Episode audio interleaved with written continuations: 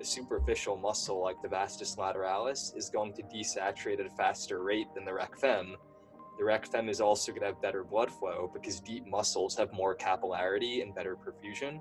And I think the reality is when you find a lot of these extremely successful athletes, particularly ones that come from camps of other extremely successful athletes who have lineages, a lot of times it's because those coaches have already figured out what works really well so adding these sports science concepts and tools might not actually do anything that practical for them.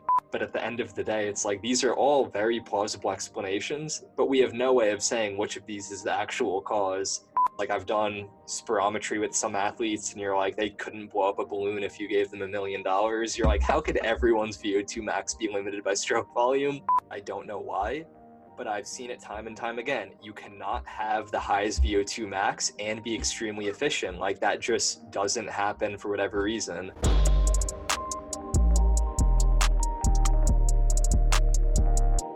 All right, Evan, welcome back to the podcast. How you doing, man? Doing pretty good. Thank you for having me on.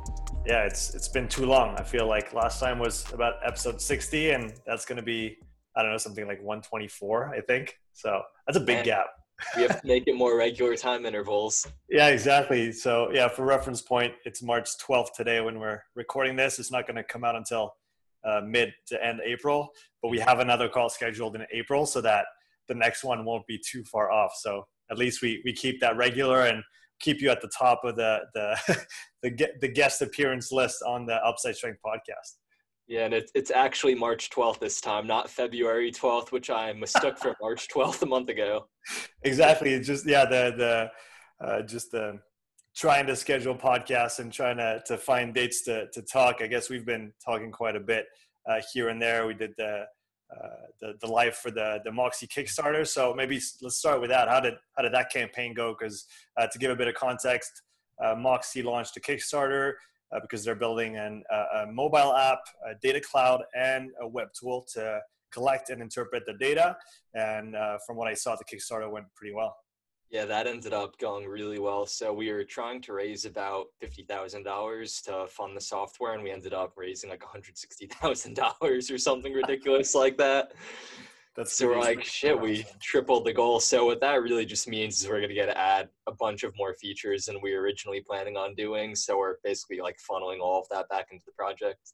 Yeah, that's that's pretty awesome. There was some talk about what was going to go in uh, as a baseline, and then maybe the additional features. Do you, do you have any insight on what uh, maybe additional things are going to be maybe available off the bat once the once the portal is available later this year? That I don't know about for sure. I know right now on the like Moxy developers forum, I know you've checked it out as well. People are kind of like putting in their input of different features that they want to see. Um, those of us who are kind of working on the project, we haven't formally sat down and talked about which of those features would be cool to implement. Yeah, uh, there have been a lot of really cool suggestions so far. So I'm hoping we could get some of those put in there early on. Do Do you know that if there's uh, going to be any considerations for more than three Moxies on the, the app itself, or is that a technical issue with the Bluetooth? Do you know? Uh, man, that I don't know. I don't know if that's like a hard and fast limit for what the phone could connect to at once, or if mm. that's just like a logistical thing with coding the app. Um, I'm way above like my head when I hear these conversations when we're talking to like software developers. I just like nod my head. So I, I honestly have no idea what's what's the top three features that you want to see beyond the the basic stuff that that is going to be available what's for you the the things that are going to bring you the most value in terms of uh, using the the app and the and the platform to to collect and analyze the data. Yeah, so my number one, like off the bat, and I'm happy this is one of the features we're including up front, is the slope calculator. So being able to like highlight a segment on the graph and it calculates the rate of change of SMO2 for you. Mm-hmm. It's like a super simple thing to have in there, but that was something I really wanted to see because I use that a lot in practice. The other features that I'm really hyped about are being able to chop up a graph and overlay intervals over one another so you mm. could compare like sets and the other one that i think is really cool as well maybe not always as practical is being able to stream other people's data in live time and that's nice for me because i live in rhode island almost all of my clients at this point are international so i never actually get to see these people but i could kind of like pop into the Moxy portal and watch them do like a 515 step test and interpret their data in live time and give them like a nice sprint out. It mm-hmm. just it, it makes it a lot more accessible than it's previously been. Yeah, that that's going to be a big step forward because, like you said, now you need if you want to do a five one five with anybody, you need to be local to them and kind of you know you bring the moxy, you bring the gear. But if someone has a moxy or can maybe find a moxy close by and do the test on their own, if they have all the details of how to set up the test, now that opens up a lot of possibilities uh, in yeah. terms of remote uh, testing and coaching with that. Mm-hmm. Yeah, for sure, and especially during COVID, like knock on wood, hopefully all of this passes relatively soon, but I mean, in the interim, it would be nice to be able to do some stuff like one on one with athletes when, even if they were local, you might not be able to get in the same room with them. Mm-hmm. Yeah, yeah, that makes sense. I want to go back to the slope. You mentioned calculating the slope of SMO2. Uh, so you're talking rate of desaturation and I guess reoxygenation of the of the muscle. Can you give some practical considerations as to when you would look at this and why you would or how you would use that information?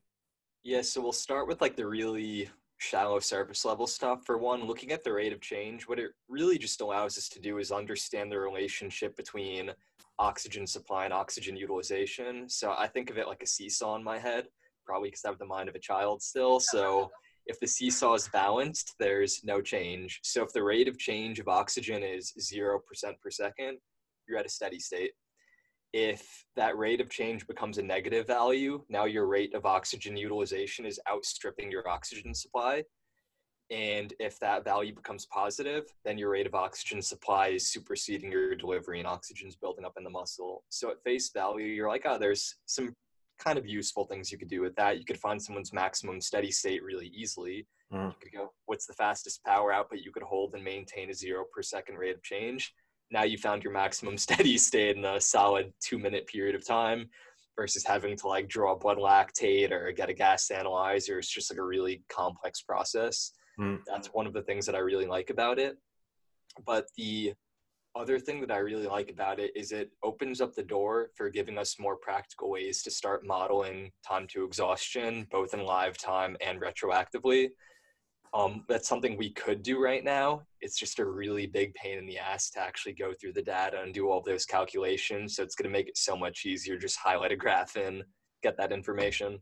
Yeah, exactly. Because I guess if you know if you know the minimum SMO2 value that someone can desat to, and you know where they are in time, and you know the slope, then you know how much time they have to go until they reach that kind of that point of, of no return or that point of uh, now it's not going to go any any mm. farther, and you're probably pretty close to, to hitting your, your limit in terms of effort. Is that is that what we're talking about?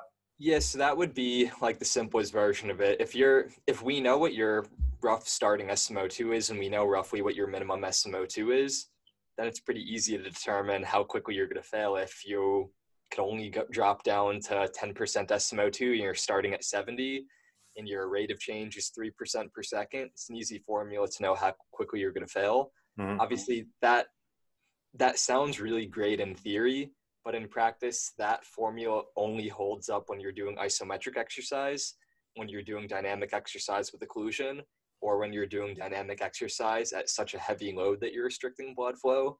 So once we start getting into dynamic exercise without occlusion, something like running or cycling or rowing, that's where that formula doesn't work anymore and now we mm. need to get into like much more complex ways of modeling fatigue and that's that's something i'm personally interested in researching just because it's a cool topic to get into yeah let's let's talk about this because i know i saw off of uh, and i guess it was from last year's moxy uh, summit where andrew had presented on his kind of gray box model mm. on uh, time to exhaustion uh, mm-hmm. calculation with NIRS. So I know both you and Andrea are, are working on this, uh, I guess, somewhat in, in parallel. Uh, mm-hmm. so where, how has this uh, research side of things evolved since I guess last year, and where where are you now with with all of this?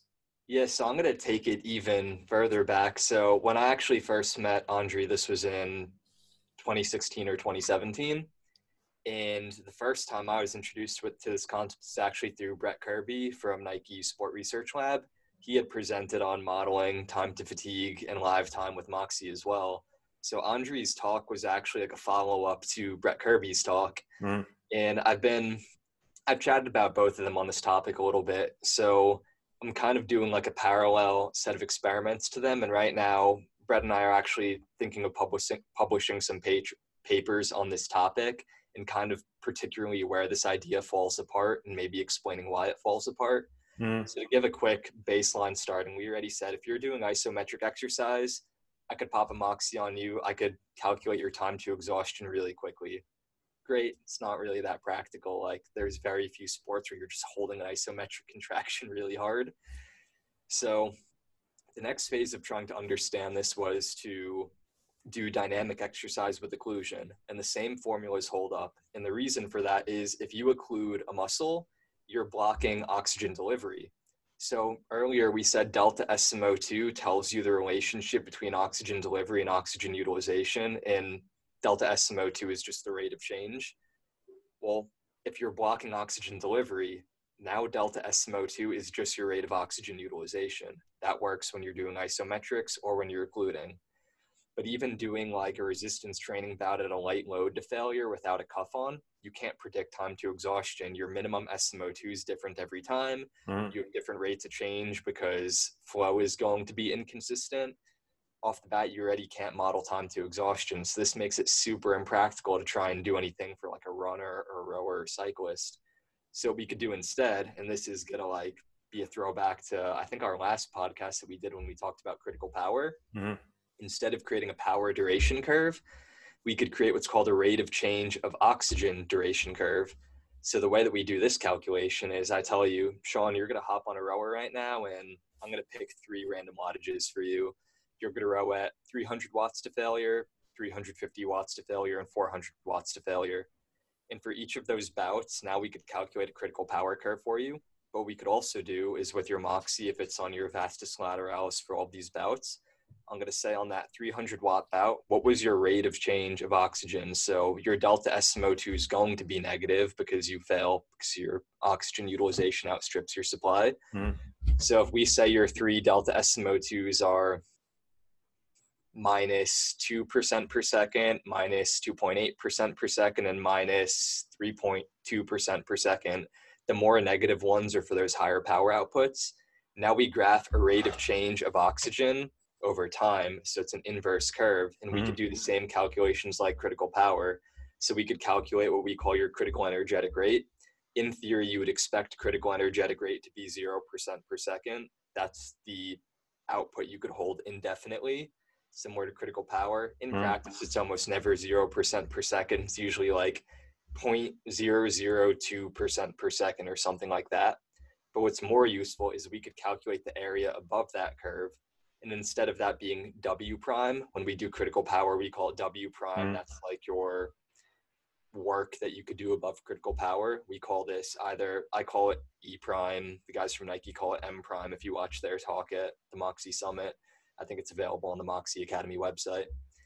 In that's the amount of work you could do above your critical energetic rate. So if you get enough data for an athlete, you could create like a nice linear regression and use like a cool mathematical model, and you could get a relatively consistent E prime or M prime value and also consistent energetic rate.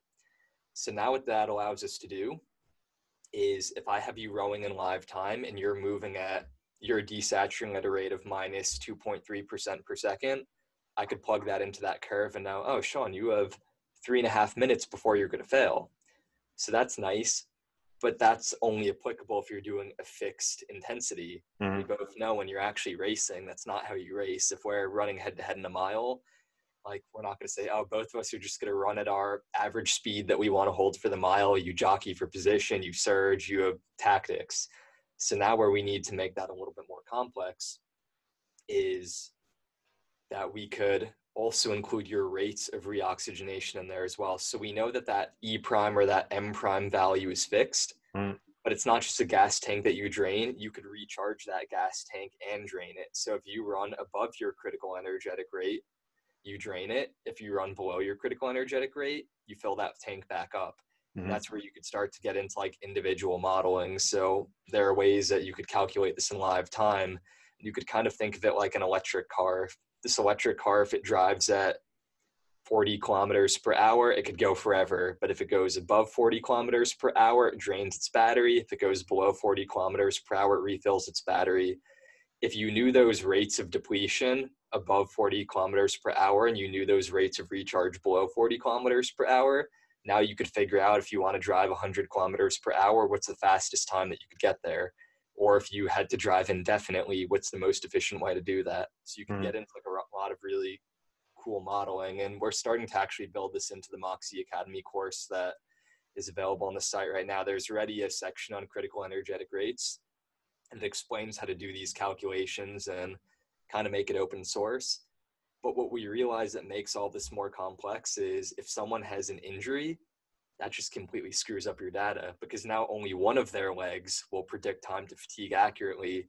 And you don't know if the injured leg is going to predict time to fatigue or the non injured leg. And that's mm-hmm. different for each injured person. Some of them, you put the Moxy on their injured leg and that predicts time to exhaustion for other people, the non-injured leg does, and that really depends on how well this athlete could compensate and change their coordination. So what we're studying right now is using a combination of NIRS, thermography, and a few other technologies, being able to find athletes who are either asym- asymmetrically trained, like a tennis player who one of their arms is really trained, or like a speed skater who one of their legs is more trained. Mm. And what we want to do is establish critical power curves on both of those limbs independently from one another. So for the tennis player, we have like a gripping device. So you could establish a critical power gripping, do that on each arm, and also establish a critical energetic rate independently on each of those arms. Mm-hmm. And then do a full, like a two arm critical power and critical energetic rate. And it starts to get into this whole kind of like circular process of trying to parse these things out. So that that's like one of the main things that I've been spending time researching right now. Yeah, that's that's really interesting. Is that where maybe now we get to the point where having more than one Moxys is becomes almost necessary if you want to to get to go to go I guess that one step farther beyond either just the testing or the uh, real time auto regulation of, of training where you want to to predict stuff a little more precisely where again, one one moxy gives you a local reading. Uh, Moxy in a non-involved muscle gives you kind of a systemic reading. Uh, but the more moxies the better in, in some way.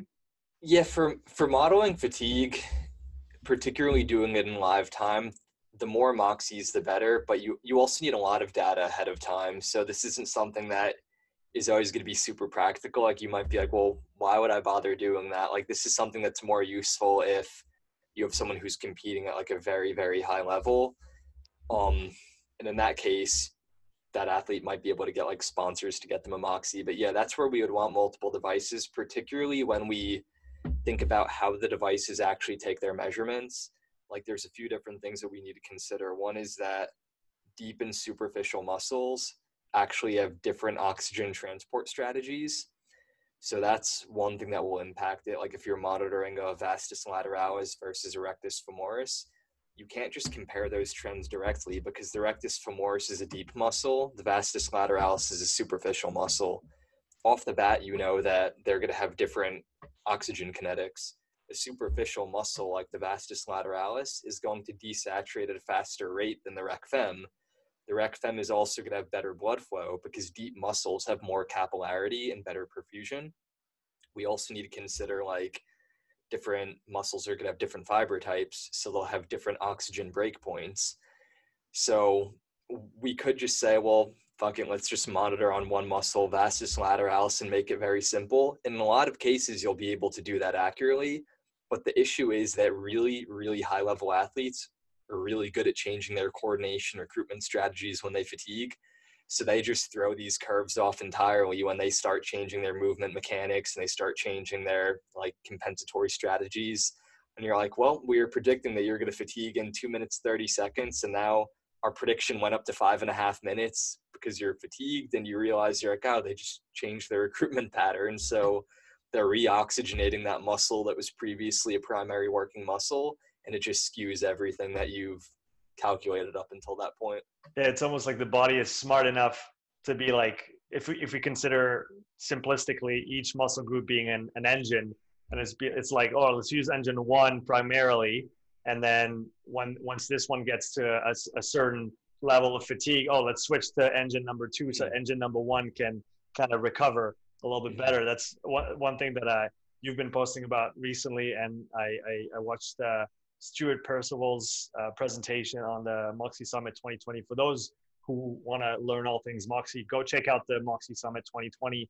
It's on Moxy's uh, Teachable uh, account, and it's it's free. Uh, for, you can access like the 15 or or or some presentations that are on there, and the one uh, where Stuart talk Stuart tests um, high level athletes, triathletes, endurance athletes in Manchester, UK, if I'm not mistaken. And he was talking, he was showing uh, data of him putting up to 14 moxies on athletes and showing the different trends from different muscles during a given effort. And like you mm-hmm. said, not all the muscles work the same during a given effort, and you have those uh, those multiple different dynamics and uh, like you said, kind of switching points between one muscle group and the other, depending on different threshold points. And which, which, like you said, one Moxy give you one information, but it's not all the info. Yeah, and that's something where when I first started getting into this concept of modeling fatigue, I actually this was pre-COVID, so it's been like over a year now. I was like, man, this is gonna be so simple. Like I've got these formulas, I understand how they behave. And what you keep finding is you'll like get these formulas worked out after a few weeks and you'll start using them on athletes and you're like, man, these are, it's going good. I'm predicting things accurately. But then you'll get one person who just screws up all of your data. And then you're like, ah, oh, shit. You're like, oh, well, they're just like an anomaly. It's no big deal. And then you'll get another athlete that screws up your data. And then you realize you're like, oh, God, there's another layer to this onion. You have to peel that back. And then you start collecting data again you're able to predict performance accurately but then you keep running into these athletes who are anomalies and you have to figure out why that is and it just keeps adding continual layers of complexity to it to where i've been using moxy for six years now. I had no idea that deep and superficial muscles have different oxygen transport strategies and different oxygen kinetics until I was forced to learn that because I was wondering, I was like, well, why why is the rectus femoris and vastus lateralis breakpoints different? Like, of course, there are muscles that work at different lengths, but I was like, there might be something more to it than that. I looked into fiber type. You're like, ah, fiber type's probably pretty similar, and then you get into the literature on deep versus superficial muscles, which for whatever reason, there's like 30 papers comparing the VL and rectus femoris with NIRS trends that you look on ResearchGate and you're like, oh, eight people have read this paper. So it's not like a well, uh, well publicized concept, but there's a lot, a lot of depth that you could get into. Yeah. What, what are some more or other practical considerations that people need to think about uh, around this topic of muscle oxygen kinetics when testing with, with NIRS and Moxy? Yeah, I, I think thinking about fiber type is is important if you're trying to compare different muscle groups in the body because if we think of like breakpoints, if you've ever done lactate testing, typically the way that you identify lactate threshold is you see the curve going up in this nice shape, and all of a sudden you'll take a blood lactate measurement and it like skyrockets, and you're like, oh, that's a blood lactate breakpoint. That's when we've crossed the lactate threshold. You could find the same thing when you're doing like a ramp test. If I were just say like hop on an echo bike and go like a minute at 150 watts, a minute at 175, 200, and you're just doing consecutive workouts, mm-hmm. you'll see a relatively consistent desaturation trend. And then all of a sudden, you'll just see oxygen sat just like drop to the floor once you hit a certain intensity. That's your SMO2 breakpoint. You'll see that different muscles have different breakpoints and different magnitudes of breakpoints. And a lot of that depends on fiber type. So th- that's going to be relatively consistent through like the different heads of the quads, for example. But if you're trying to compare like a quad to a bicep or a tricep, there's going to be different fiber distributions there. So that's something to think about as well. Um, there's also like muscle length and strength curves. I think I'm remembering this right. You had Kasim Hansen on a past podcast, right? Yeah. Yeah, I was like, I'm pretty sure I've heard Sean and Kasim talk. Yeah, yeah. So Kasim's doing a lot of really cool work with this, where he's he like sent me uh, thing a while ago. It was like him doing like extensions, and I'm like, God, he has like four moxies on his quad and like 12 grand versus EMGs. Like, this dude better not like fall out of the leg extension machine.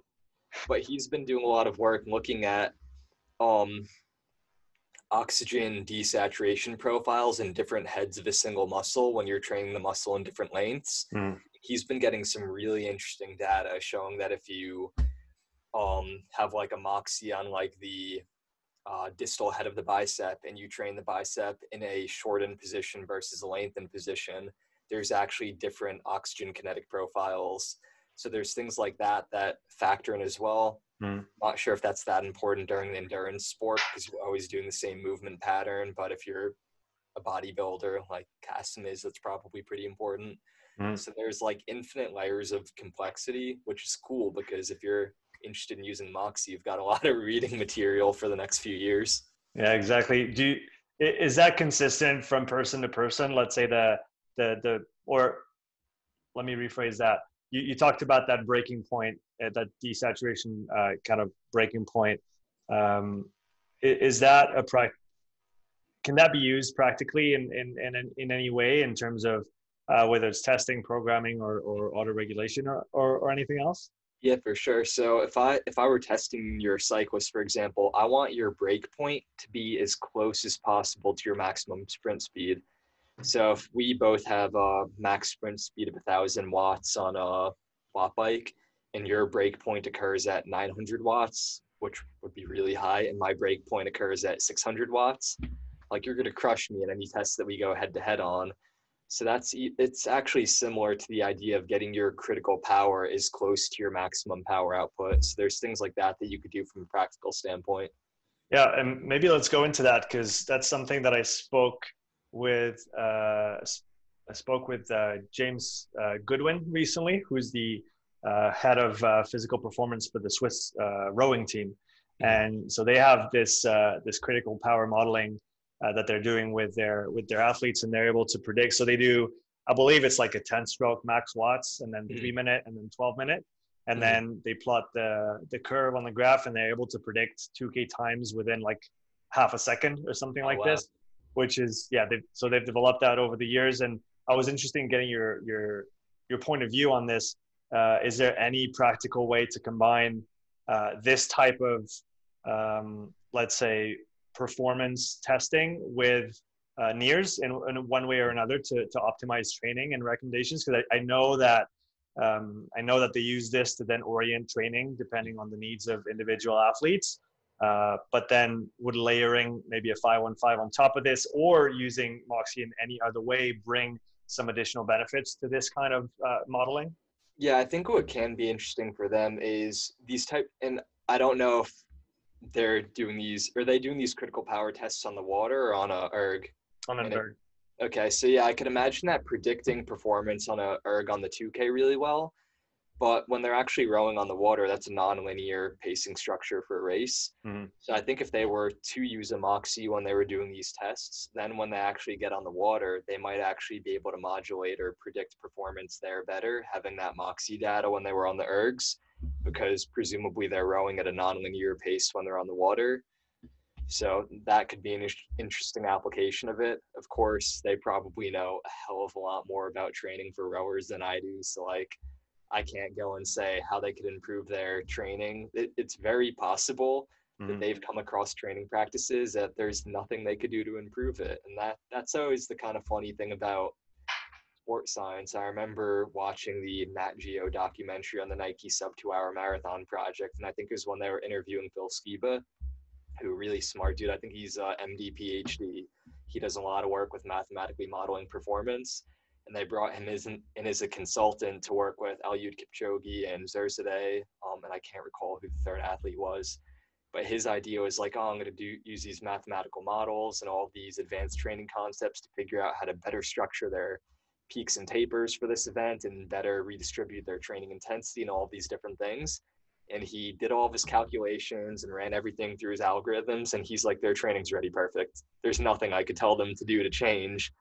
And I think the reality is when you find a lot of these extremely successful athletes, particularly ones that come from camps of other extremely successful athletes who have lineages, a lot of times it's because those coaches have already figured out what works really well so adding these sports science concepts and tools might not actually do anything that practical for them.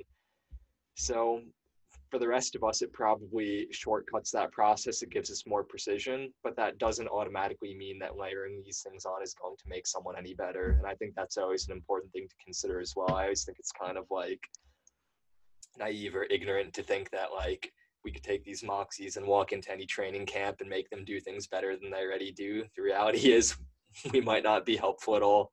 Right. We might maybe come up with somewhat better explanations as to why, but then, like you mm-hmm. said, great coaches have already they they, they maybe don't know the or don't and, and they don't need to know the science or the physiology behind it because if they have the eye and they have the experience and they know what to give each athlete depending on what they see and those athletes are successful uh, to a high degree then what what else do you really need right yeah and it, it always reminds me my dad has been like a high level bodybuilder for like over 40 years now he's like in his 60s and he's still way more jacked than i am um, and I remember when I first got like really into the science of training, I was reading all these like hypertrophy training meta-analyses and like using NIRS for hypertrophy research. And I remember I was like talking to my dad about training and I was like, oh, like check this out. And there's this finding and that finding. This is how it changes training and all these things. And he's like, yeah, I figured that out 20 years ago. And then I'm just like, ah, oh, I'm so stupid. Like, of course, if you've been training for 40 years and you've tracked everything meticulously, you've probably learned most of these things intuitively already. So there's always that component that yeah, that just observation. Yeah, exactly. That makes a lot of sense. I want to go back to the Moxy itself. Uh, I get a lot of questions about, you know, what can you use it for? We talk a lot, you and I talk a lot about the, the testing aspect, kind of the physiological profiling that you can do with it to help people orient training and optimize their training perhaps um, we i've heard aaron talk about it uh, and stuart uh, more more recently talk about uh, the rehab process and how NIRS can help in that field um, where do you see that technology evolving in the next let's say five to ten years in terms of its its practicality and its usability on a day-to-day basis for athletes so of course, I think we're going to learn a lot more about the different ways that the device could be used. But I think a big part of how it's going to evolve over the next few years is going to be it's going to be a lot more practical to collect data long term, and we're going to have better tools to analyze the data.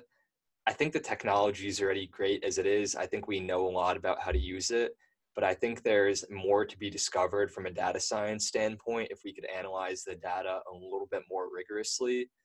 Um, that's where I think things are really going to change the most. And I think that's also going to help us understand how things work from a mechanistic standpoint. Like one of the things that I've been really interested in learning about is how blood actually travels through the microvasculature and just getting into that whole rabbit hole and learning about that THB metric, that muscle oxygen saturation metric, that's very well understood. We know hemoglobin myoglobin are chromophores we understand how they undergo conformational changes or change shape and how that changes the wavelength of light that they absorb and reflect. That THB metric, though, is still not entirely understood. We understand the behavior of it, we understand what's physically being measured, it's blood volume, but it's not completely understood why that measurement behaves in the ways that it does and that's something I think we'll hopefully get better understanding on the next few years. There's a lot of studies that need to be done before we know that, and the unfortunate thing is that just means a lot of money needs to be poured into that line of research. Yeah, that's that's a point that I that I exchanged about with uh, Philip Batterson, who's the exercise physiologist for for Moxy, and spoke to Andrew at length with this as well. And that's maybe one one point where there's still, like you said, not as much of a consensus as there is on the SMO2, where uh, I know I know you talk about this as well when you see uh, an upward spike during the the one minute rest times on a 515. Uh, mm-hmm. We can assume that that might um, show a, a, vasodilation trend due to CO2 accumulation, for example. Uh, but what Andre told me, and I'd love to hear your, your thought on that, is that capillaries don't actually vasodilate or constrict. They're mm-hmm. on an on and or off kind of basis. Mm-hmm. Uh, that's and, and so that maybe that kind of uh, conclusion from the, the THB trend might be a little bit of, of an overextended kind of um, a theory, let's say, uh, because on the capillary level, you can actually see whether it's vasodilating or vasoconstricting. Yeah, and I actually agree with Andrew on that entirely. So I'll be the first to admit that's a very simplified explanation. So, yeah, capillaries aren't literally dilating. We're going to recruit more capillaries, which could, in theory, allow us to see more flow. But again, I don't think that entirely explains it. um, because there's so many competing things going on simultaneously, and we're thinking about what impacts flow at the microvasculature level specifically. So we have hypoxic vasodilation occurring. So that's like a whole rabbit hole in of itself. There's a lot of debate as to how hypoxic signaling actually occurs, and that actually changes depending on the time scale as well. But keep in mind if you create hypoxia, there should be a near inverse, inversely proportional increase in flow to a tissue. That was observed by Guyton, I think, in like the 1960s or something like that. And why that occurs is very highly debated. A lot of it has to do with like endothelial cells versus SNO hemoglobin. It's not completely fleshed out. Mm. We also need to consider the fact that SNO hemoglobin release is thermodynamically coupled to CO2 release. So when we're like, oh, well, CO2 would cause vasodilation, SNO hemoglobin would cause the same thing. And both of those occur at the same time anyway. Can you, can you explain what SNO is for people that don't aren't familiar with that? Yeah, so SNO is um, S-nitrosothiol. It's basically a metabolite of nitric oxide, but it rides on hemoglobin directly. It's on, I think, the Cys93 site on hemoglobin. So the way that you could kind of think of SNO is it's like a, uh, this is really shitty analogy, but it's like a missile, a missile guidance system. Mm. So you could think of the oxygen molecule coming off of the hemoglobin and getting to the mitochondria. SNO is like a missile guidance system. So it's what actually guides that oxygen molecule to the mitochondria. Mm. Um, so there's that component of it. Uh, the CO2 component, which again, it's not directly impacting it in that way, but that's a different concept entirely. There's also the effects of sympathetic input. So sympathetic vasoconstriction is always going to be battling metabolic metabolic vasodilation.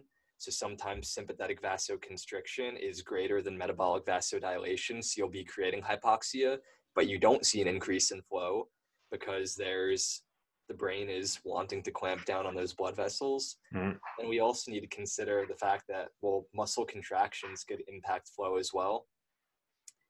I don't think it's entirely accurate to speak about compression reactions in venous occlusion, arterial occlusion, the way that they sometimes are. I think those things do impact the THB signal but I don't think they ever do that in isolation.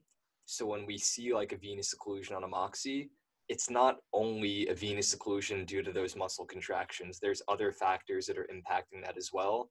So again, it's like we always speak about these things in very simplified ways. But that's partly because we can't have a general conversation about these concepts without getting into like all this other physiology that's not entirely clear cut and to give like the best description of like how like wacky some of this stuff is you would think like oh thb blood volume to the tissue that's cardiac output. Well there's actually almost no correlation between thb and heart rate like i've done mathematical correlations on like 100 data sets there's like a 0.23 correlation. Heart rate is half of stroke volume so mm. it's like there's clearly something more to thb i just don't think anyone has that entirely fleshed out right now.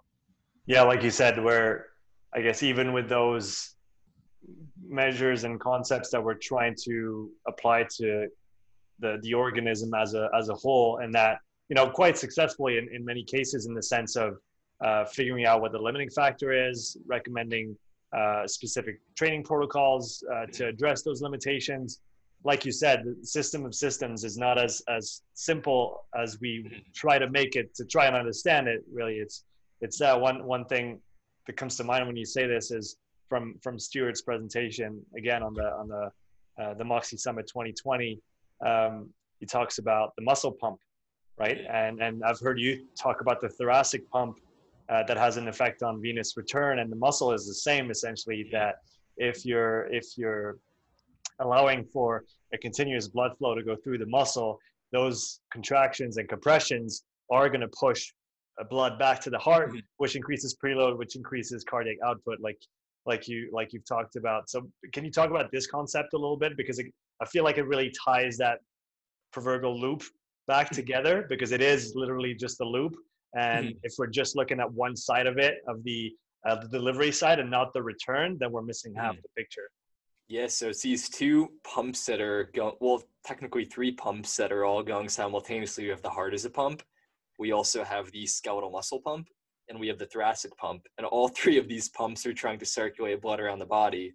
The heart's the one that we understand the best. You get blood into the heart, you get blood out of the heart. It's relatively straightforward. And the circulatory system's like a nice big closed loop.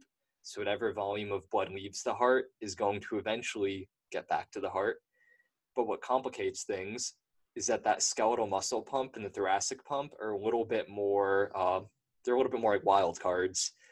And the thoracic pump is the easier one to start with because we understand the relationship between breathing and the thoracic pump. If you were to take like a nice deep inhale and a nice deep exhale with perfect breathing mechanics, which probably none of us are doing, you're going to shift the central driving pressures in the thorax such that you're going to be helping push blood back to the heart between contractions. So, if we are to layer on the skeletal muscle pump now, we could think of it in a similar way. If you're contracting with the sufficient intensity and gradient of pressure, you're also going to squeeze blood out of the muscle and you're going to get it back to the heart. But if you're over contracting the muscle, like you're contracting so hard that you're actually trapping blood in the muscle or restricting blood flow, now that skeletal muscle pump isn't going to push blood back to the heart effectively. But you could also the opposite, where that muscle is not contracting with enough force, and that's also not going to help it push blood back to the heart. So with all these things, there's like a Goldilocks zone of like too little force of contraction, too much force of contraction. Both of those are going to impact blood flow, albeit in a different way, and you want something that's nice in the middle. The complex part in making this applied is you could ask me like, well, how do we how do we get it to be the right amount in that Goldilocks zone? My answer for you is like, I have no idea. Like, if it's too little, I know how to change that. If it's too much, now we have to wonder is it the actual force or is it the relaxation speed? And those are things that we need to parse out. And what I've always done is just taken a shotgun approach because I personally, I just don't know a good way of parsing those things out from one another that might be something that maybe Aaron Davis, I know he spent a lot more time thinking about muscle coordination than I have, or Stewart's clearly spent a lot of time thinking about that as well. But I think coming back to your initial point that like biology is messy, that's why I really like that video that you and Andre did recently. I think it was for his near sports science mm. channel, where I think he even opened it up by saying like biology is messy. Sometimes we get data that we just can't explain. And that's the way it is. Like that's how biology works. There's a lot of feed forward loops and there's a lot of feedback loops.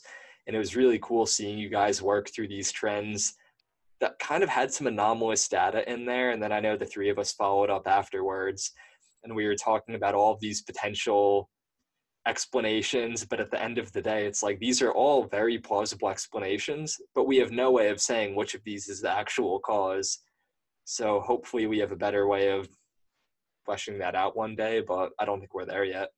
Yeah, talking about uh, muscle coordination and thinking specifically about the the strength assessments that can be done with the Moxy for example, in the front squat, going up, I believe it was five or five percent or ten percent, mm-hmm. all the way up in, in five rep increments with two or three minute rest to kind of assess uh, breaking points in occlusion trends. So shifting mm-hmm. from a compression to a venous occlusion to an arterial occlusion.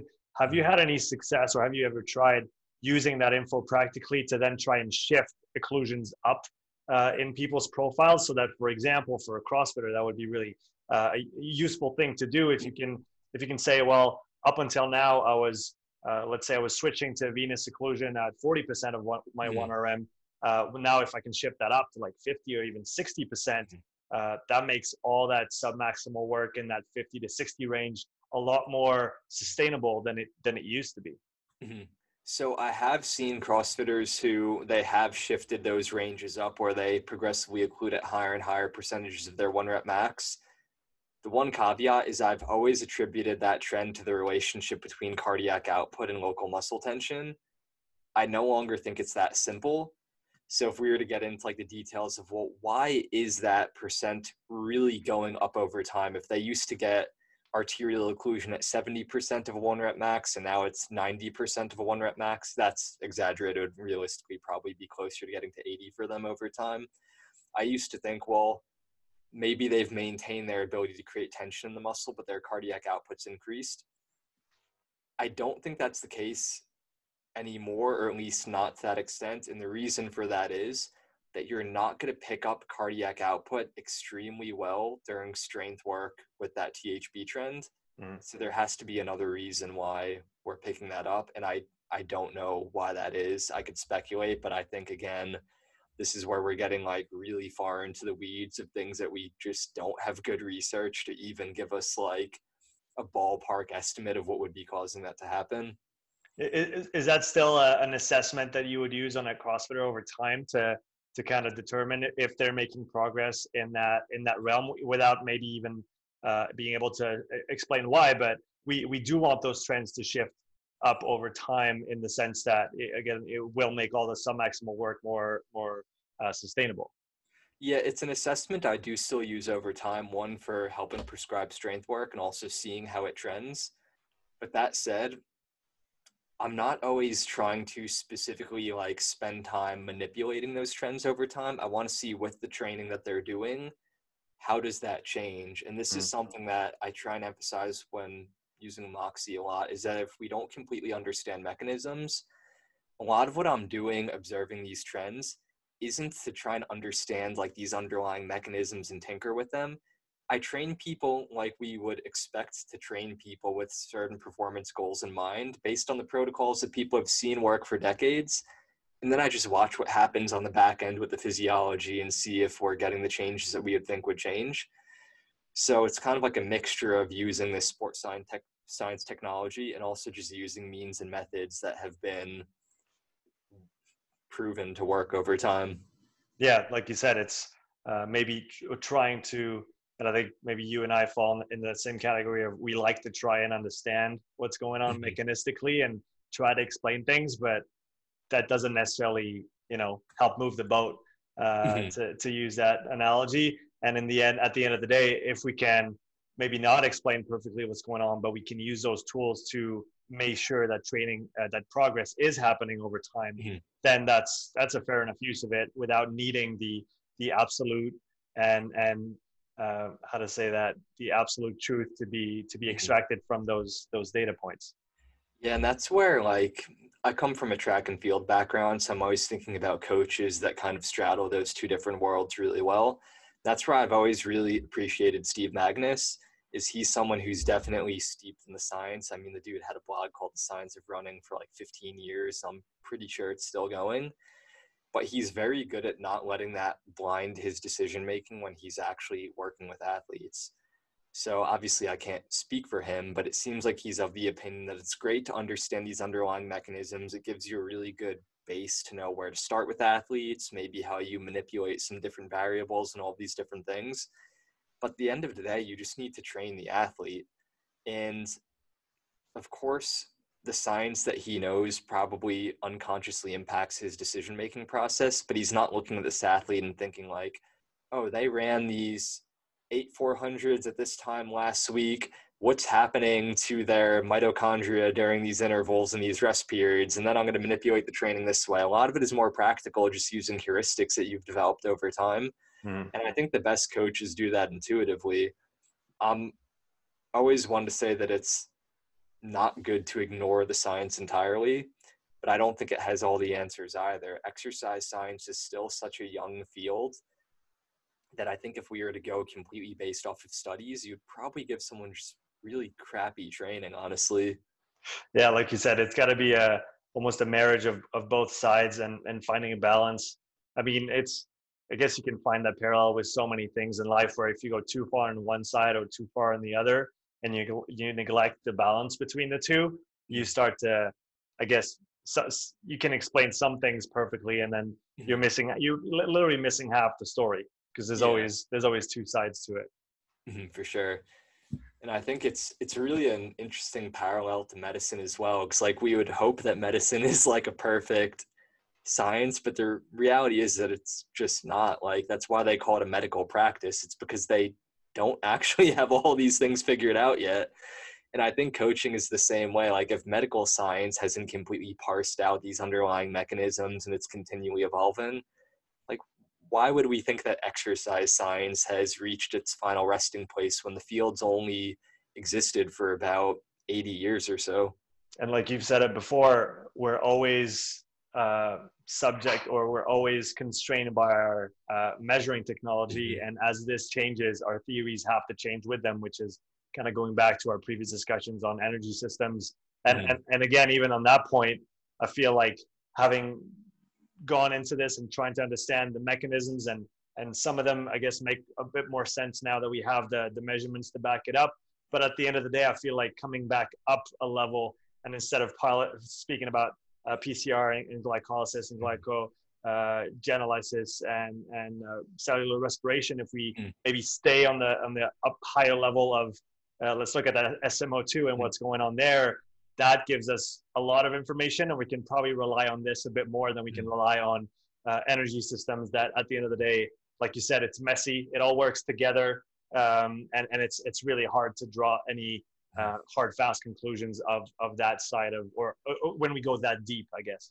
Yeah for sure and actually now that i think about it i could like see it in the corner right behind this picture. I think you would love this book. It's called experimental design for biologists. It's like written for people that plan to do like graduate work and like biotech research.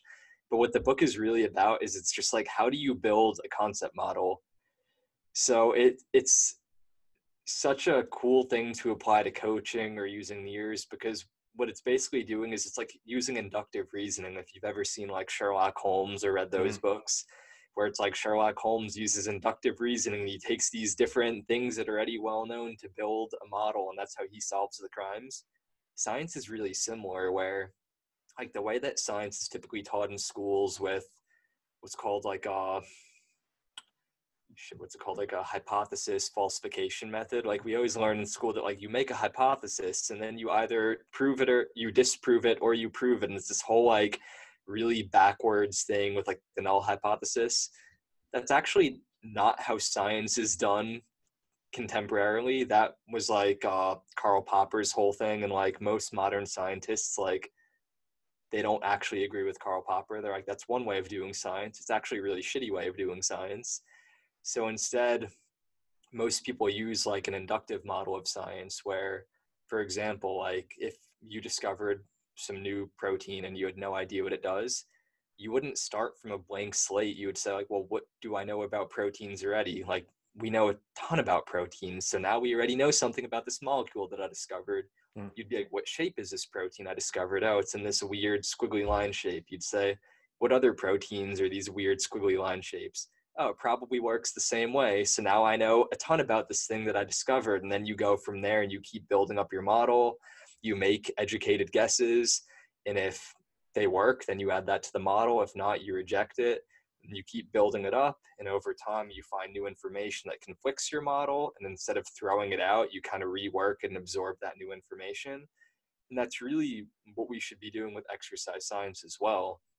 Like, like you said the measurement tools that are used change every few decades so we have this model of energy systems now, and it's very different than those classic models that people use even 10 years ago, but really 20 or 30. But that doesn't mean what we're using now is better in the grand scheme. Another technology might exist in 10 or 15 years that refutes that. So it's this whole process of building up a model and allowing it to evolve. And I think that book does a really good job of explaining how that works and just a more effective way to do that than continue just scrapping everything you know and starting from a blank slate.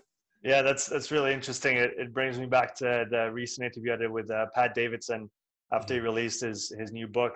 Uh, I recommend every single coach listening to this to go and buy that forty dollar ebook. I think it's on the RP Strength or Renaissance Periodization shop, uh, and it's essentially Pat Davidson's model that's written out. Because uh, he, he he said on the podcast he spoke to Bill Hartman at uh, the Reckoning, which was a, an event that they did a few years back. And, and Bill literally said, looked at everybody and said, you need to write out your model. You need mm. to write, like sit down and write out like word by word what your model is.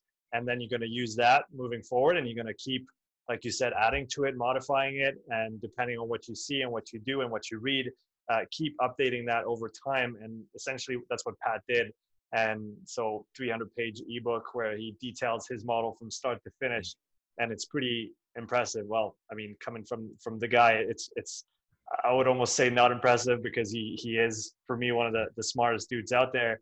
And and he's actually, you know, thinking about those things, putting pen to paper, and then kind of giving you his model uh, like from start to finish, which which you rarely see. Like you said, there's there's theories, there's hypotheses, and there's methods, but then what is your overall view on all those things and how do you yeah. put them all together and it's it's a gargantuan task if that's the right word to even mm-hmm. like start thinking about that it scares me even just thinking about having to sit down and write out everything that i think i know and understand mm-hmm. to put it all together right dude one i haven't read pat's book yet but that's one that i've really been wanting to get he's like the mad scientist of strength and conditioning that's like the most underappreciated dude. I've had multiple like conversations in the past few months where i do some like consulting with pro teams and things like that and i'll always like get to know these people.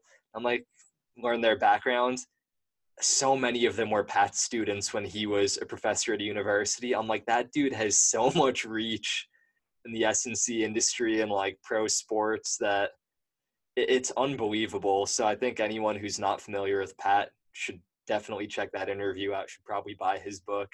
I could guarantee it's probably great without even opening the cover. Yeah, yeah, I think I think that's definitely a, a fair thing to say. Uh, I want to move forward and talk about uh, VO2 testing a little bit. Mm-hmm. I know you've used uh, the Pnoe device and the VO2 Master, if I'm not mistaken, uh, a bunch of times, and and probably used some VO2 metabolic carts in, in labs as well what practical information st- staying on the practical side what practical information can you draw from those tests to then inform either your coaching or your programming? So this might be a controversial opinion but for me i i don't know how to phrase this to not sound like an asshole. I like vo2 max testing but not for the reason you'd probably think.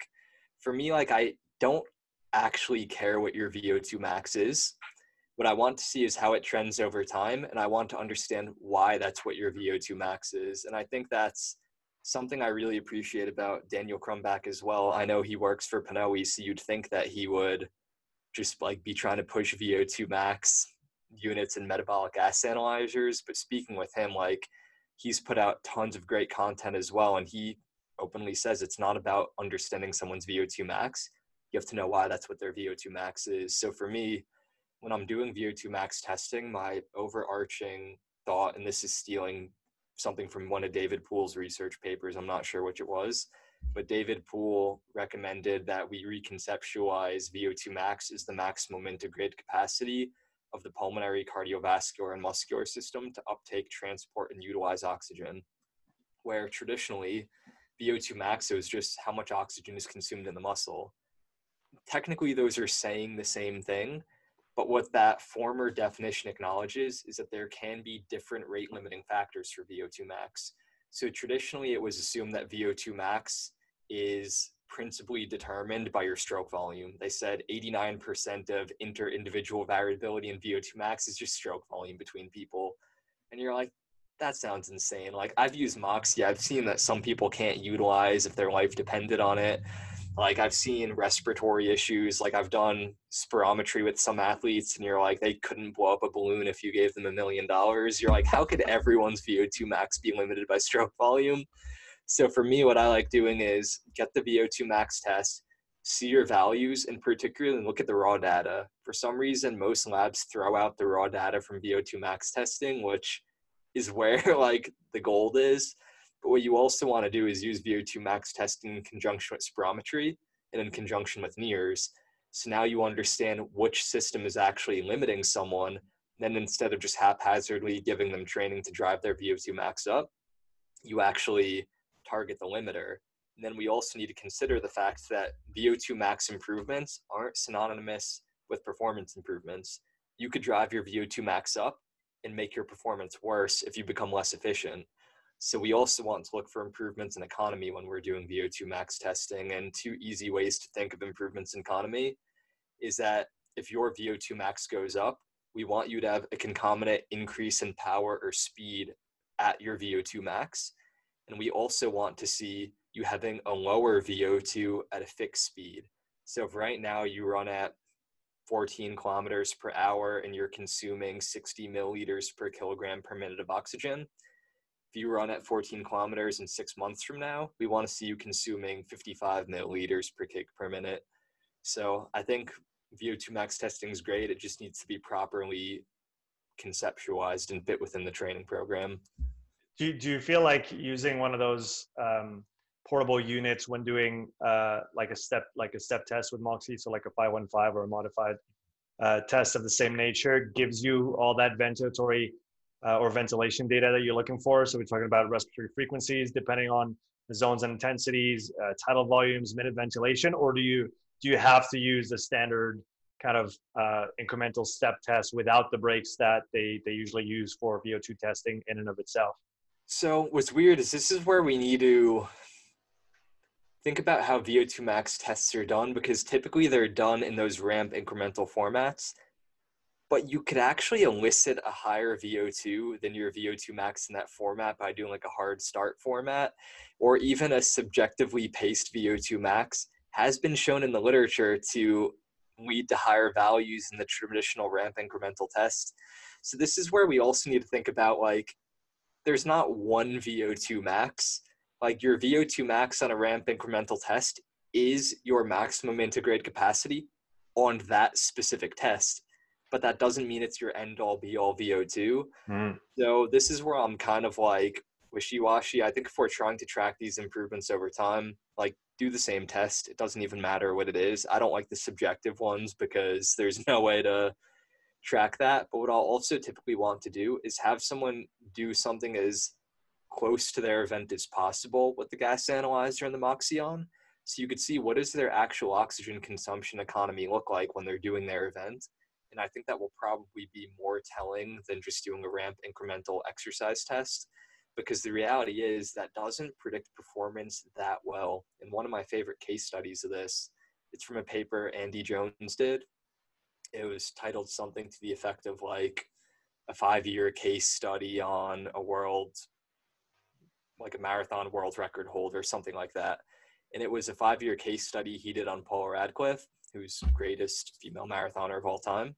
And over a five year period, her performances consistently improved every single year so that's the first figure in the paper, and you're like, oh, makes sense. The second figure in the paper shows that her VO2 max went down every year for that five year period. And you're like, how does that make sense? And then you look at the third figure, and when she's running at a fixed speed, they use 16 kilometers per hour for the fixed speed over that five year period. You see her oxygen consumption at 16 kilometers per hour went down every year. Then the fourth figure is what really hit it home and that was showing her speed at VO2 max. So these figures aren't going to be perfect. In the first year, her VO2 max was like 72 milliliters per kg per minute, and she ran at like 19 kilometers per hour. And by the fifth year, she was running at like 20.5 kilometers per hour with a VO2 of like 66. Mm. So you're like, oh, her VO2 max went down significantly, but she's holding way higher speeds at her VO2 max. So you see how important economy is, and it's actually arguably just as important as VO2, and that's what you see with like Eliud Kipchoge, who ran the sub two-hour marathon. He didn't have that high of a VO2 max. It's high compared to what me or you could probably do, but for an elite endurance athlete, it was pretty average value. The thing that separated him was his economy was through the roof. So when he's running at a fixed percentage of his top speed, he's consuming much lower oxygen than you'd expect him to. Yeah, yeah, that makes a lot of sense. I want to go back to what you said about using the the VO2 data in an or in a in a way that's as close as possible to the event. If you were to give a, a practical uh, application of that for maybe a sport that you've worked with fairly closely, what would that look like for for that given sport in terms of looking at that uh, ventilation data for the the sport of the event in question? Yeah, for sure. So I, I always think back to running just because that's what my background is. And when you talk to most runners or like camps of runners, the actual what they would call a key workout differs, but most running schools have what they consider like their key workouts, where every year they have like these same one or two workouts they do every single season. They do them before big races and they consider them really good predictors of performance. It could be something as simple as four by one mile repeats with a certain rest between them for a 5K runner. Could be a certain combination of 400 and 800 meter repeats, doesn't really matter.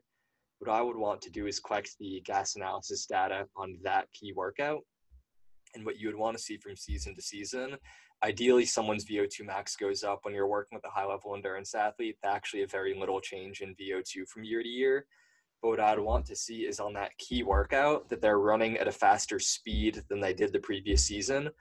But I also want to see one of two things. They're at that faster speed and their VO2 is the same as the previous year, or they're at that faster speed, their VO2 is lower, or if they were to be at the same speed as the previous year doing that workout, we would want to see a lower VO2. Those three things collectively would all be classified as an improvement in fitness. And depending on what we're looking for and what that athlete's limitations are, we can decide which one of those we want to see.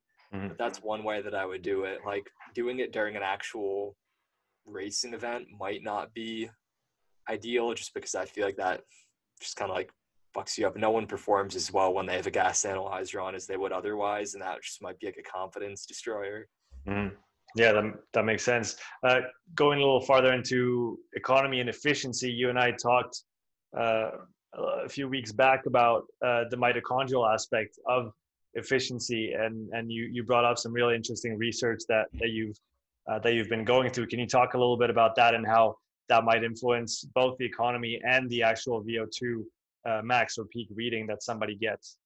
Yeah, so again, this isn't something I'm an expert in by any means, but where this really started for me, it was when I read the paper. I think it was Oskar Svendsen, um, young kid, and he tested with the highest VO2 max ever. I think it was like 98 milliliters per kilogram per minute, which is just something like absolutely absurd.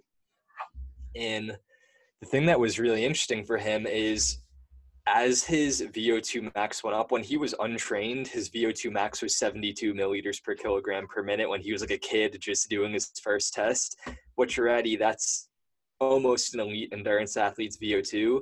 And he very quickly, with training, got into the high 80s and eventually got close to 100. What became really interesting is you'd think, oh, this guy's gonna like destroy everyone in endurance sports. Actually, was pretty good. He won junior world championships, but was not an amazing professional cyclist by any means.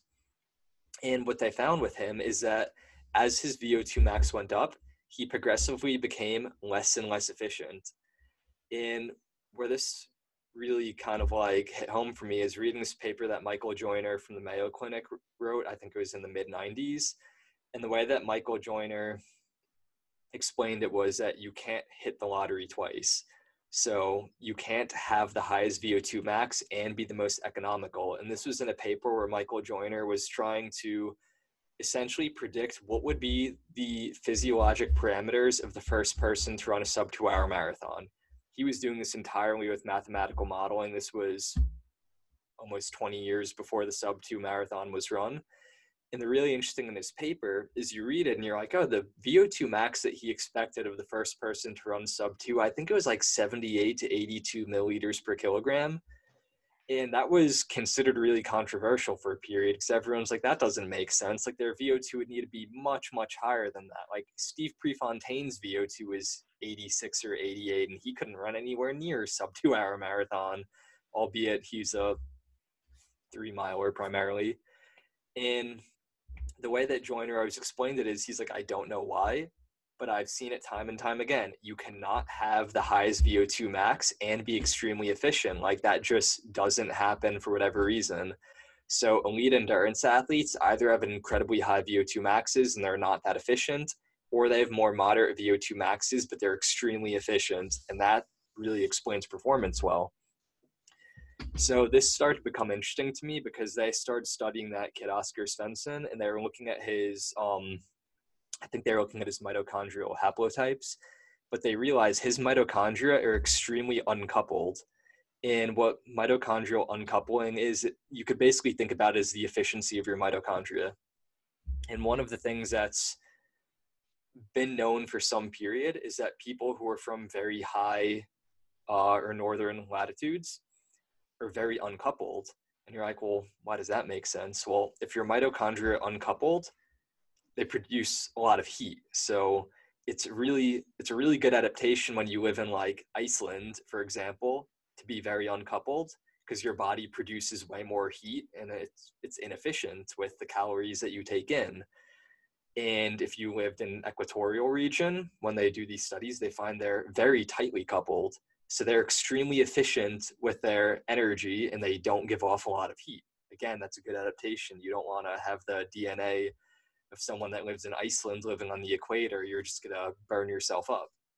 And a lot of this research is specifically done on like diabetes risk and metabolic syndrome. What they find is that people from very northern latitudes, if they adopt like a modern Western diet, kind of like the McDonald's and Twinkies and all that stuff, they have much lower risks for diabetes and metabolic syndrome. And people from equatorial regions have much higher risks for these Western diseases. And they've explained some of that through mitochondrial coupling.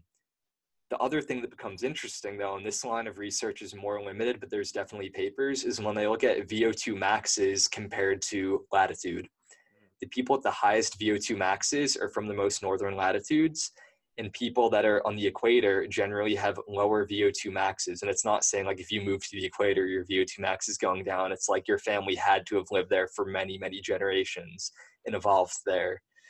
So this starts to like open up an interesting concept. It's like, okay, there's something to this idea of mitochondrial coupling and uncoupling and VO2 max. These things kind of like run on the spectrum. And you're like, well, the people that would probably have the best endurance performance, they need to have some combination of these things. They need to have very high VO2 maxes, but not so high that they're inefficient and they're very uncoupled.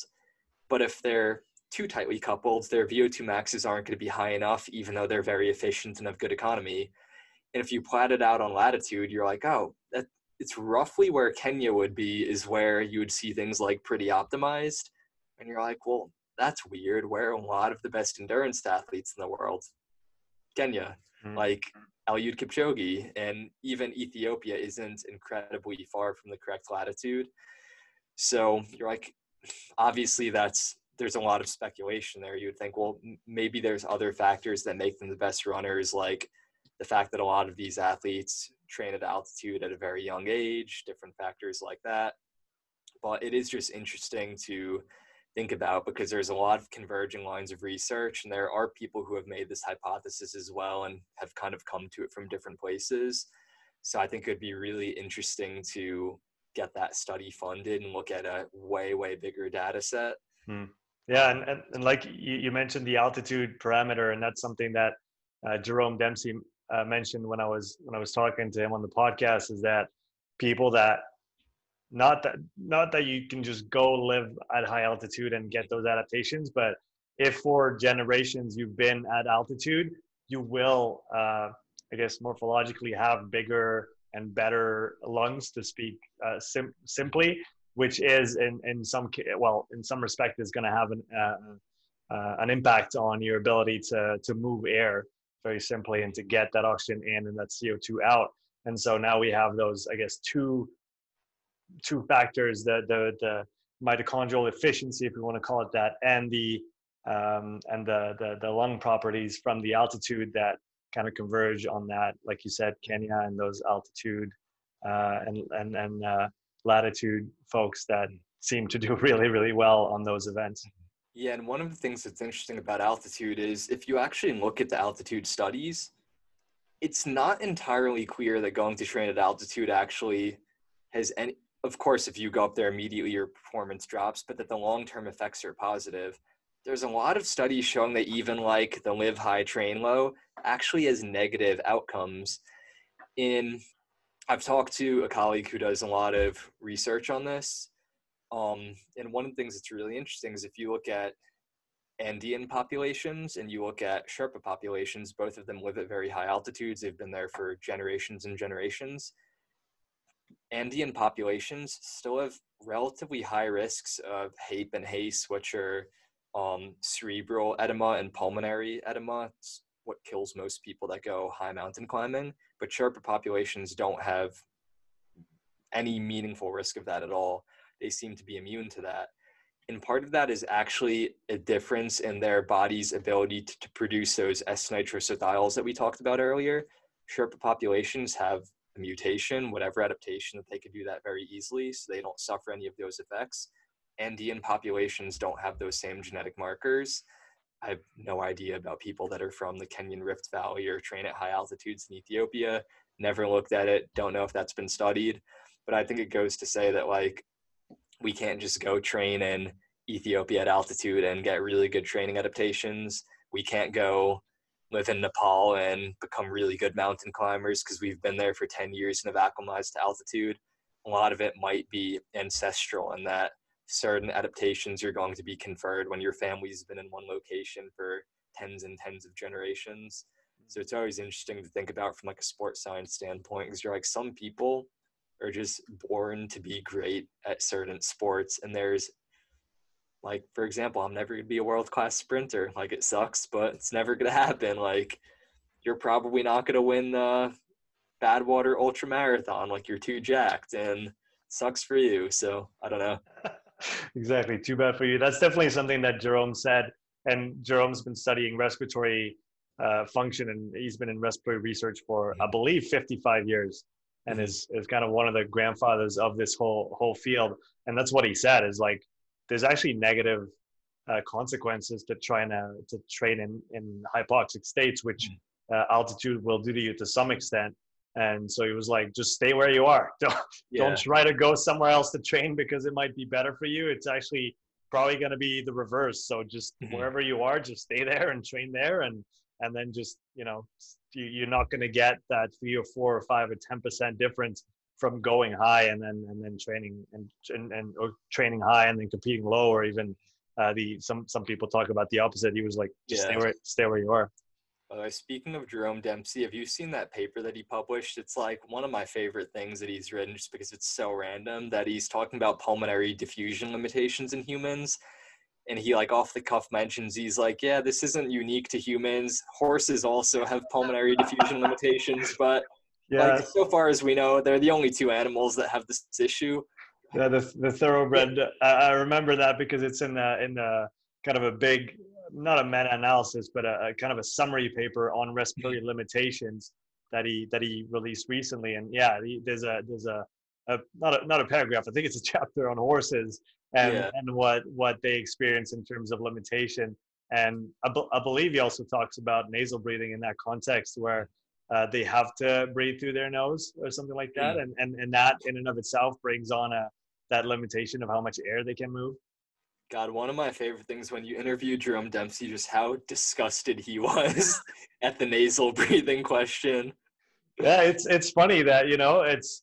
I guess I before I spoke to him, I I read uh, Patrick McKeown's book, and I started to get interested in, in this whole line of thinking. Um, and I, I, listened to um, uh, James Nestor as well. Mm. I didn't I didn't re- end up reading his book because I got tied up in other stuff. But I I listened to him talking to Patrick mm. and I listened to him on the Joe Rogan podcast. And so I was kind of going down this this this road, and then I spoke to both Jerome Dempsey and Daniel Crumbach. Mm. Uh, again, Daniel haven't he's been working in exercise, you know, physiology testing and and mm. and coaching and programming for 25 years now, and both of them were like, it's a bad idea. Like, sure, you're at rest, you're lying down, breathe through your nose, but if you want to do anything on on the performance side of things, why would you mess up your? They, they were both very adamant about the fact that your respiratory system and how you manage respiratory rate and volume is really well designed off the bat, and that you don't want to mess with this because that might come at a bigger cost than you think. Yeah, my favorite was I think Daniel had said it to you and you interviewed him, and it's an argument that I've always wondered why people use this as defense for nasal breathing, which is they're like, you want to warm and like clean the air. And he's like, it you're doing maximal effort exercise. It doesn't matter if the air that's coming in through your nose is warm and clean. Like that was just an interesting one. It, it's I've really wondered why that's taken off so much in the sports performance world. I I really don't understand where that's come from, and I've seen multiple times where athletes have like posted they're like yeah i did nasal breathing on this entire race. These are endurance athletes. Like my performance was worse but it felt much easier. So like it shows that over time it will work for me. And i always read that and i'm like how do you figure?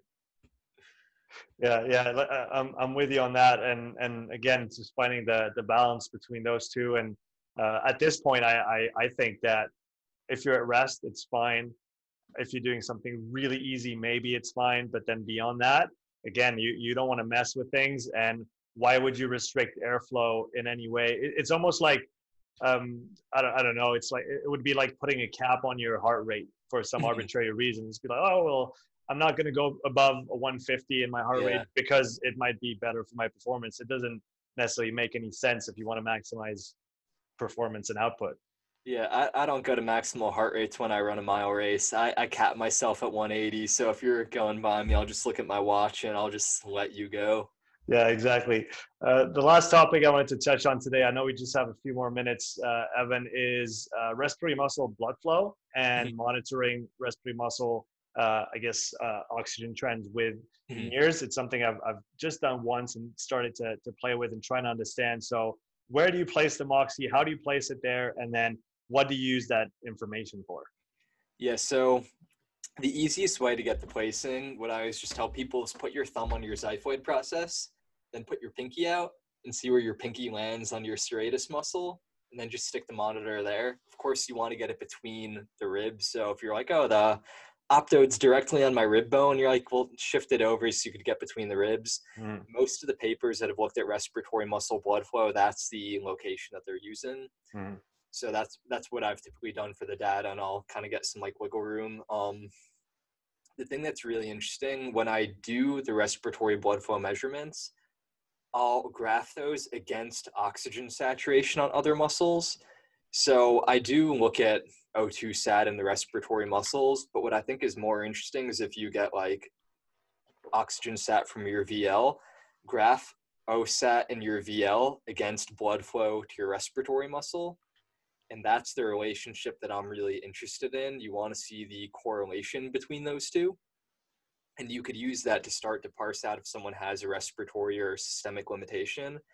If you calculate the correlation and you see a near linear correlation between respiratory muscle blood flow and extremity muscle oxygen saturation, then that means that you have a systemic limitation to respiratory issue because what that means is per unit of oxygen desaturation, you're doing increasing work of breathing and respiratory muscle work. And if you were to get that OSAT on the respiratory muscle, you'd probably see an inverse relationship between that respiratory muscle saturation and flow. So what's happening is you're essentially shunting more blood towards the respiratory muscles to keep yourself going versus if you didn't see that correlation that we were just talking about, it would mean that your respiratory system's not having to work incredibly hard to power whatever extremity muscle activity you're doing. So that's just probably not a limitation for you. And mm-hmm. I think with all these issues that we talked about before, like deep versus superficial muscles and fiber types on muscles and all these complicated topics, I think it's possible that respiratory muscle blood flow could be a really good tool for pacing events because you don't suffer any of those changes in coordination. You're not going to like I mean, maybe you could use a different muscle to breathe that's going to allow you to power yourself. I don't see that being likely. And there's also not going to be these like changes in coordination like your respiratory muscle blood flow is your respiratory muscle blood flow i guess it's a, it's almost like a constant throughout the the, the effort it's it's it's mm-hmm. very unlikely to change in any meaningful way unless you start breathing like shit and do this. yeah, exactly. And it's like you're not going to convert fiber types in your respiratory muscles. And mm. like, you know, if it's a deeper superficial muscle, like it's just such a simple metric that I think you could almost wash out all of these other factors that complicate the NIRS trends.